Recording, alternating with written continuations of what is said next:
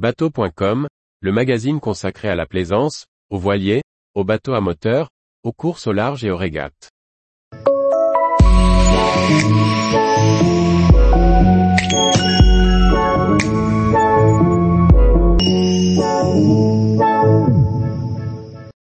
Rapporteur breton, comment s'en servir pour tracer sa route?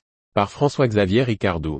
Malgré la facilité d'accès du GPS et des nombreuses cartographies marines accessibles sur nos mobiles, comprendre et savoir manier une règle de navigation évite les erreurs grossières de cap quand on navigue.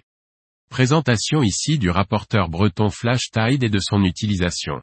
Imaginé et dessiné par Yvonique Guéret dans les années 60, le rapporteur breton a connu quelques déclinaisons qui améliorent toujours sa facilité d'utilisation et évitent les erreurs de lecture, que l'on peut rencontrer avec les autres règles de type rapporteur.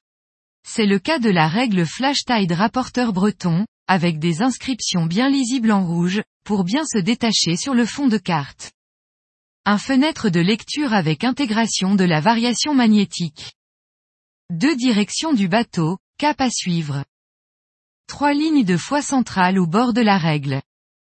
Quatre rappels visuels de la déclinaison magnétique et de celle du compas.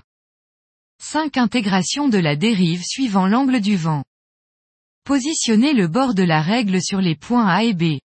À étant le point de départ, on vérifie bien que le symbole du bateau de notre règle se dirige bien vers B. Tournez la rose centrale pour aligner le nord avec le nord de la carte.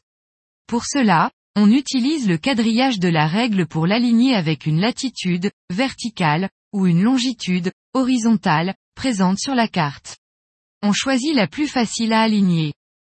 Pour cela, il peut être utile de déplacer la règle, mais en faisant attention de la garder bien sur la route entre A et B. Lire le cap dans la fenêtre. Ici on lit le cap 52 degrés. Il faudra ensuite corriger ce cap avec la déclinaison magnétique avant de communiquer ce cap au barreur. Pour faciliter la lecture de ces règles, FlashTide propose deux autres modèles de rapport breton. La règle rapporteur de navigation Brossémer ressemble au rapporteur breton de notre exemple, mais simplifié pour avoir une lecture plus simple et plus fluide.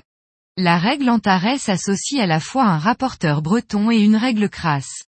Ainsi, L'équipier qui doit l'utiliser à la table à cartes a le choix des deux mondes. Tous les jours, retrouvez l'actualité nautique sur le site bateau.com. Et n'oubliez pas de laisser 5 étoiles sur votre logiciel de podcast.